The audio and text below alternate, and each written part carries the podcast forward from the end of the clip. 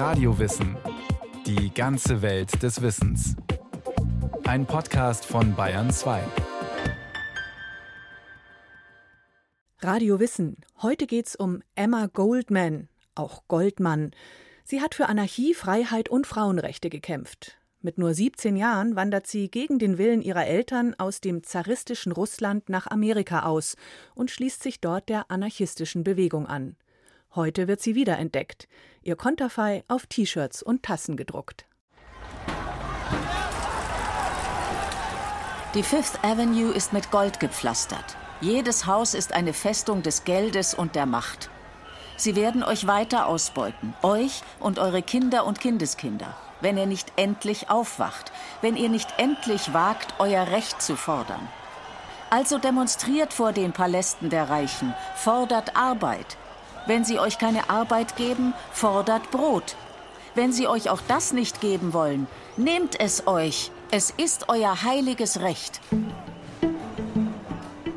Diese Worte ruft Emma Goldmann 5000 Arbeitslosen zu, die sich am 21. August 1893 in New York auf dem Höhepunkt der Wirtschaftskrise versammelt haben. Emma ist gerade mal 24 Jahre alt und als Anarchistin bereits bekannt. Dass sie auch eine begnadete Rednerin ist, steht mit diesem Auftritt fest. In ihren Memoiren Gelebtes Leben schreibt sie später, welche Reaktion ihren Worten folgt. Tosender, ohrenbetäubender Beifall brach aus der Stille wie ein plötzlicher Sturm. Ein Händemeer streckte sich mir begeistert entgegen und sah aus wie die Flügel weißer Vögel. Für ihren Auftritt auf dem Union Square wird sie wegen Anstiftung zum Aufruhr zu einem Jahr Gefängnis verurteilt. Es wird nicht die letzte Haftstrafe sein, die Emma Goldmann verbüßen muss. Doch das hindert sie nicht daran, Zeit ihres Lebens kompromisslos weiterzukämpfen.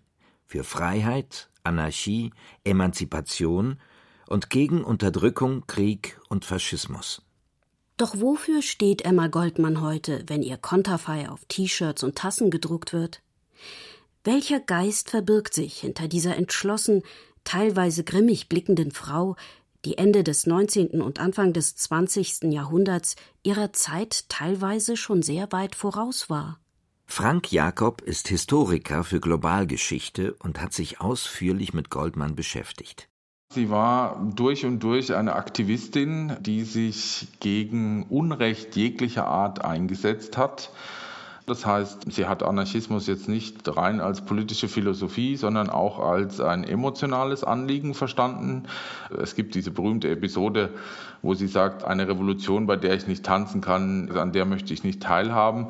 Das ist ein bisschen verfremdet vom Original, aber das bringt es ganz gut auf den Punkt. Also ihr war immer wichtig, dass Menschen frei waren und ein möglichst freies und selbstbestimmtes Leben führen konnten. Und da hatte sie eben im späten 19. und dann auch in der ersten Hälfte des 20. Jahrhunderts viele Möglichkeiten, sich der Unfreiheit entgegenzustellen. Emma Goldmann kommt am 15. Juni 1869 im russischen Zarenreich zur Welt, im damaligen Kowno, dem heutigen Kaunas in Litauen, als erste gemeinsame Tochter von Abraham und Taube Goldmann. Genau wie ihre älteren Halbschwestern Lena und Helena wird sie im jüdisch-orthodoxen Glauben erzogen, von dem sie sich später lossagen wird. Sie lebt während ihrer Kindheit einige Jahre bei der Großmutter in Königsberg und zieht dann zusammen mit Eltern und Geschwistern nach St. Petersburg. Emma ist erst 13 Jahre alt, muss aber als Korsettmacherin in der Fabrik arbeiten, weil der Vater arbeitslos geworden ist. Es ist ein beschwerliches Leben, mit dem sie klarkommen muss. Dazu kommt die schlechte Beziehung zum Vater, unter dessen Ablehnung und Schlägen sie leidet. Und so beschließt Emma mit nur 17 Jahren, gemeinsam mit ihrer Schwester Helena in die USA auszuwandern, in der Hoffnung auf ein glücklicheres Leben. Zum einen ist es so wie bei vielen Migrantinnen und Migranten, man macht sich auf in der Hoffnung, das eigene Leben zu verbessern, indem man vielleicht in einem Umfeld arbeitet, wo es zum Beispiel gerechte Löhne gibt. Das ist ja ein Motivationsgrund. Also der andere ist, dass man sich mit dem, wo man lebt oder mit dem Umfeld, in dem man lebt, nicht mehr identifizieren kann. Und bei Goldman war die Emigration in die USA auch ein Bruch mit der Familientradition und auch ein Bruch mit ihrer jüdischen Identität.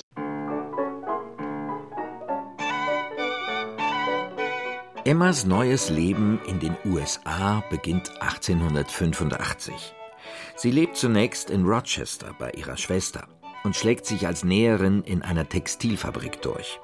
Dort lernt sie ihren Kollegen Jakob Kirschner kennen, den sie 1887 heiratet und dadurch die amerikanische Staatsbürgerschaft erhält. Noch vor ihrer Emigration in die USA hat sich Emma Goldmann mit den Arbeiten revolutionärer Anarchisten befasst. Im Mai 1886 erlebt sie dann mit der sogenannten Haymarket-Affäre in Chicago, wie brutal auch in den USA Unternehmer und Staatsgewalt gegen die streikenden Arbeiter und Arbeiterinnen vorgehen. Das ist der Zeitpunkt, an dem sich Emma Goldmann radikalisiert. Goldman beschreibt es in ihrer Autobiografie, dass es diesen Erweckungsmoment gegeben hat mit der Haymarket-Tragödie, wo einige Anarchisten in Verbindung mit einem Bombenanschlag gebracht wurden und daraufhin zum Tode verurteilt wurden, obwohl man ihnen das nicht zweifelsfrei nachweisen konnte. Das empfand sie als extreme Ungerechtigkeit. Das war ein Grund, sich dem Anarchismus zuzuwenden. Und der andere war die Enttäuschung darüber, dass die USA eben nicht diese bessere Welt, dieses bessere Leben für sie gebracht hatten, sondern dass sie erneut in industriellen Betrieben quasi ausgebeutet worden ist. Zwei Jahre später bricht Emma endgültig mit ihrem Vater, lässt sich von Jakob Körschner scheiden und geht nach New York. Nie wieder wird sie sich in eine Ehe fangen lassen, die sie fortan als patriarchalisches Instrument ablehnt, das ihrer Überzeugung nach nicht auf Gleichberechtigung beruht, sondern wirtschaftliche Abhängigkeiten schafft. Eine derartige Abhängigkeit ist das Gegenteil der freien Liebe, die Emma von nun an lebt und propagiert. Für die Politologin und Publizistin Antje Schrupp ist das auch aus heutiger Sicht ein extrem fortschrittlicher Blick. In der Ehe, so wie wir sie aus der patriarchalen Geschichte unserer Kultur kennen, haben sich ja die verschiedenen Aspekte romantische Liebe, Kinder haben und ökonomische Absicherungen miteinander vermengt. Auf einer ungleichen Ebene.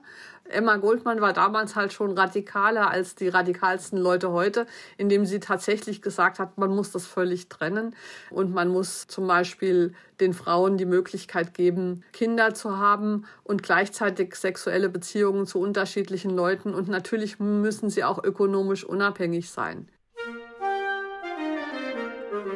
In New York entwickelt sich Emma schnell zum weiblichen Gesicht der anarchistischen Bewegung in den USA. Schon 1889 lernt sie mit Johann Most und Alexander Bergmann zwei der führenden Köpfe der Szene kennen. Der deutsche Anarchist Most, der auch die Zeitung Die Freiheit herausgibt, wird ihr Mentor. Der russische Anarchist Bergmann wird ihr Gefährte Sascha, mit dem sie nach einer Liebesbeziehung ihr Leben lang eng verbunden bleiben wird. Durch Most angestachelt entwickelt sich Emma zur begnadeten Rednerin, die die Massen zu elektrisieren weiß und die dadurch viel Aufmerksamkeit auf sich zieht. Frank Jakob Sie wurde natürlich auch medial, gerade weil sie eine Frau in diesem politischen Milieu war, sehr stark wahrgenommen und auch einer breiteren Leserschaft vorgestellt, sodass sie zu einer Art ja auch Medienintellektuellen des Anarchismus wurde. Und jedes Mal, wenn sie ins Gefängnis musste und wieder herauskam, war die Popularität noch größer. Das heißt, sie hatte quasi auch die Marke Emma Goldmann irgendwann etabliert. Und von daher wurde sie zu einer Art Galionsfigur auch, vor allem als weibliche Anarchistin weil das auch in diesem Milieu nicht unbedingt immer ohne den Chauvinismus der männlichen Kollegen vonstatten gehen konnte. Emma Goldmann ist eine radikale Anarchistin, die auch die Anwendung von Gewalt nicht ablehnt. Ganz im Sinne der sogenannten anarchistischen Propaganda der Tat billigt sie notfalls auch die Ermordung von Menschen als Instrument, um politischen und sozialen Wandel herbeizuführen. In diesem Sinne unterstützt sie Alexander Bergmann bei dem Versuch, 1892 den Werksleiter der Carnegie Steel Company in Homestead umzubringen.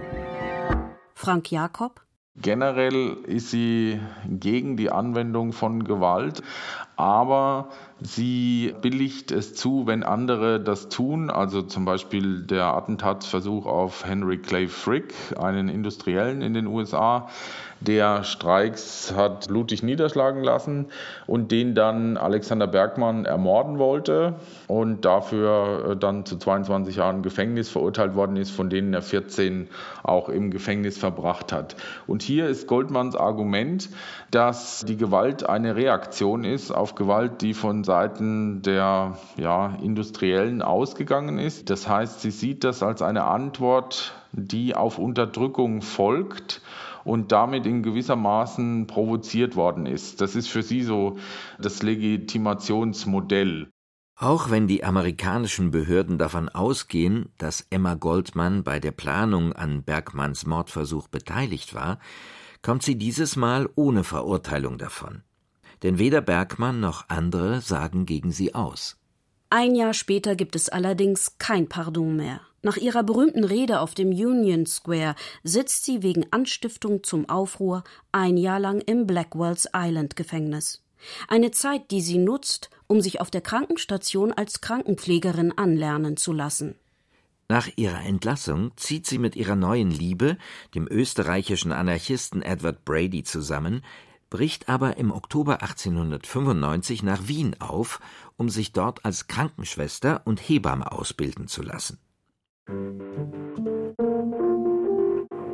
Zurück in New York beginnt Emma Goldman 1896 mit zwei Diplomen in der Tasche als Geburtshelferin zu arbeiten. Sie lernt an der Lower East Side das Elend vieler Frauen kennen, die ungewollt zum x-ten Mal schwanger werden. Fortan gibt es neue Themen, die auf ihrer Agenda stehen: die Gleichberechtigung der Frau und das Recht auf Abtreibung. Antje Schrupp es sind in der Hinsicht vor allen Dingen eben die armen Frauen gewesen, die gelitten haben unter ungewollten Schwangerschaften, die sie dann eben unter großen Gefahren nur abbrechen konnten. Und sicherlich hat diese praktische Erfahrung dazu beigetragen, dass ihr das Problem bewusst wurde. Und da ist Emma Goldmann eben besonders klar, dass sie sagt, jede Frau hat das Recht, sozusagen über ihre eigene Sexualität selbst zu bestimmen. Und das bedeutet auch, abtreiben zu können. Und insofern ist sie heute noch sehr aktuell, weil dieses prinzipielle Recht der körperlichen Selbstbestimmung von Menschen, die schwanger werden können, das haben wir auch heute noch nicht als Grundlage unserer Ethik. Emma Goldmann gerät zunehmend ins Visier der Sicherheitsbehörden. Spätestens nach dem 6. September 1901, an dem William McKinley ermordet wird, also der 25. Präsident der Vereinigten Staaten von Amerika und der Attentäter Leon Czolgosz mit Goldmann in Verbindung gebracht wird. Frank Jakob die Ermordung McKinleys verändert die Wahrnehmung Emma Goldmans in der Öffentlichkeit beziehungsweise lädt diese noch mehr auf zu äh, ja, bedrohlichen Anarchistinnen. Die Rote Emma die damit in Zusammenhang stehen soll, weil der Attentäter Leon Czolgosz erklärt hat, dass er von Goldman inspiriert worden wäre, von ihren Vorträgen und ihren Schriften diese Tat auszuführen. Die beiden kannten sich nicht wirklich, die haben sich einmal bei einem Vortrag getroffen und das war's. Also Goldman war selbst überrascht, damit in Verbindung gebracht zu werden. Aber diese Ermordung des Präsidenten bringt auch den Anarchismus in den Fokus der US-Behörden Behörden, die bisher immer davon ausgegangen waren, dass diese Attentate ein starkes europäisches Problem sind. Das sieht man dann auch in einer Art Medienkampagne, wo immer wieder darauf hingewiesen wird, dass sich doch die US-Behörden jetzt bitte endlich mal dem anarchistischen Problem annehmen. Bevor die amerikanischen Behörden im Zuge des Ersten Weltkrieges die Gesetze verschärfen, bleiben Emma Goldman allerdings noch einige Jahre, um aktiv zu bleiben. Ab 1906 gibt sie gemeinsam mit Alexander Bergmann die Zeitschrift Mother Earth heraus. Darin sind nicht nur Aufsätze von Friedrich Nietzsche oder Leo Tolstoi zu lesen, sondern auch Goldmanns anarcho-feministischer Blick auf das Tagesgeschehen. Die Oktoberausgabe widmet sie Leon Czolgosz zu seinem fünften Todestag. In den 1910er Jahren erscheinen ihre wichtigsten Schriften wie Anarchism and Other Essays oder Social Significance of the Modern Drama. Sie reist unermüdlich durchs ganze Land, um Vorträge zu halten und bekommt immer neuen Zulauf. Emma Goldmann findet Gehör. Auch im Februar 1916, wo sie in New York vor 3000 Menschen über die Notwendigkeit der Geburtenkontrolle spricht und Schriften zur Verhütung verbreitet. Eine nach damaligem Recht illegale Aktion, für die sie zwei Wochen ins Gefängnis geht. Nur ein Jahr später treten die USA in den Ersten Weltkrieg ein. Für Emma Goldmann und Alexander Bergmann als strikte Kriegsgegner ein Grund, die Anti-Wehrpflichtliga zu gründen und Demonstrationen und Versammlungen gegen die Zwangsrekrutierung von Männern zu organisieren. Goldmann ist überzeugt, dass dem Staat nicht das Recht zusteht, über das menschliche Leben zu verfügen. Doch mit dem neuen Spionagegesetz vom 15. Juni 1917, das den organisierten Widerstand gegen den Krieg verbietet, haben die US-Bundesbehörden nun eine Handhabe, Goldmann zu verhaften. Wegen Verschwörung zur Verhinderung der Einberufung der Armee sitzt Emma Goldman zwei Jahre im Frauengefängnis in Jefferson City in Missouri. Sie wurde erst wegen des Verstoßes gegen das neue Wehrpflichtgesetz angeklagt und zu zwei Jahren Haft verurteilt. Und während sie in Haft war, wurde das Abschiebeverfahren angestrengt. Zunächst mal wurden ihr anarchistische Umtriebe vorgeworfen und zum anderen konnte sie ihre Staatsbürgerschaft nicht belegen weil sie von einem Rabbiner getraut wurde für eine Ehe mit Jakob Köschner. Und sie ging davon aus, dass sie durch diese Ehe die US-Staatsbürgerschaft besitzt. Die Behörden gingen aber davon aus, dass sie keine Staatsbürgerin war, was die Ausweisung natürlich vereinfachte. Und da sie keine schriftlichen Dokumente über die Eheschließung hatte, war sie quasi zur Abschiebung freigegeben. Im Dezember 1919 wird Emma Goldmann zusammen mit Alexander Bergmann und 250 anderen Anarchisten an Bord der UST Beaufort in das gerade sozialistisch gewordene Russland abgeschoben. Sie ist staatenlos, weil auch ihre russische Staatsbürgerschaft durch die revolutionären Umwälzungen im Land ungültig geworden ist. Und damit beginnt ihr Leben im Exil indem sie grundlegend von ihrer Position abrückt, dass Gewalt als Mittel des politischen Kampfes legitim sei, weil sie nun mit Entsetzen feststellen muss, in welche Tyrannei Lenins Regime geführt hat. Sie war zwar überzeugte Revolutionärin, aber sie wollte am Anfang nicht unbedingt nach Sowjetrussland abgeschoben werden. Und als sie dann dort ankam, war sie schon, sagen wir mal, nicht in bester Stimmung, aber doch zumindest motiviert, am ja, postrevolutionären Aufbau mitzuwirken. Und ihr wurde schnell klar, dass das nicht einfach war, weil die Ideale der Revolution die sie selbst auch vertreten hatte, also vor allem die Februarrevolution, schon moralisch korrumpiert worden waren von Lenin, der daran gegangen war, einen neuen Parteistaat zu errichten mit einer kleinen Elite in den führenden Funktionen. Und das war natürlich aus anarchistischer Perspektive schon ein Unding, dass die Revolution wieder in eine staatlich-hierarchische Ordnung führen würde. Und als dann aber der Kronstädter Matrosenaufstand im März 1921 niedergeschlagen wurde und im Juni desselben Jahres etliche Anarchisten ohne Verhandlungen verschwunden oder erschossen wurden, war den beiden klar, dass sie früher oder später Sowjetrussland wieder verlassen mussten. Im Dezember 1921 verlässt Emma Goldmann zusammen mit Alexander Bergmann das Land. Den Rest ihres Lebens verbringt sie in Deutschland, England und Frankreich, wo die Kunstmäzenin Peggy Guggenheim sogar die erste Rate für ihr Haus in Saint-Tropez bezahlt, das Emma Bon Esprit tauft, also der gute Geist. Hier beginnt sie ihre Autobiografie Living My Life zu schreiben, die 1931 veröffentlicht wird. Es sind Jahre, in denen sie nicht ohne die Unterstützung ihrer Freunde leben kann. Freunde wie Peggy Guggenheim oder ihr Anwalt Arthur Ross, der in den USA für sie verhandelt, dass ihre Memoiren dort erscheinen können. Ohne ihr Netzwerk wäre Goldmann aufgeschmissen, denn sie ist längst nicht mehr so einflussreich, sondern wird von vielen geschmäht. Als diejenige, die die Revolution in Russland als Verrat kritisiert hat. Antje Schrupp sich deutlich sehr früh gegen den Bolschewismus zu stellen, wo sie eben erkannt hat, dass das die Revolution verrät und dass man nicht mit dieser Art von Gewaltherrschaft eine freie Gesellschaft aufbauen kann, das hat sie ja die Unterstützung gekostet. Und das ist natürlich ein grandioses Versagen gewesen der europäischen Linken, diese frühe Klarsicht in Bezug auf den Sowjetsozialismus nicht hören zu wollen. Und Emma Goldman ist deshalb in den 20er, 30er Jahren in so einer prekären Lebenssituation gewesen, weil die westeuropäische Linke sie verraten hat 1936 verliert Emma Goldmann ihren wichtigsten Lebensgefährten, Alexander Bergmann, der sich wegen seines Prostatakrebses das Leben nimmt. Inmitten der Trauer über diesen Verlust rafft sie sich noch einmal auf, um im spanischen Bürgerkrieg gegen Franco und den Faschismus zu kämpfen. Um für das republikanische Spanien Geld zu sammeln, reist sie 1940 nach Toronto wo sie am 14. Mai im Alter von 70 Jahren an den Folgen eines Schlaganfalls stirbt. Sie wird in den USA, in einem Vorort von Chicago, auf dem deutschen Waldheim-Friedhof beigesetzt, ganz in der Nähe der Menschen, die während des Haymarket-Aufstandes hingerichtet wurden.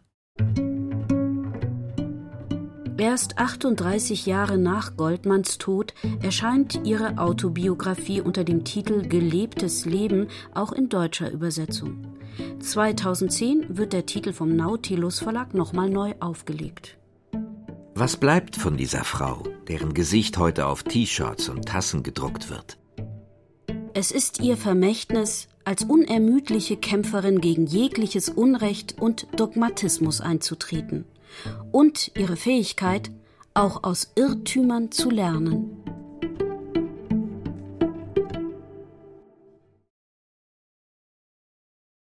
Das war Radio Wissen, ein Podcast von Bayern 2.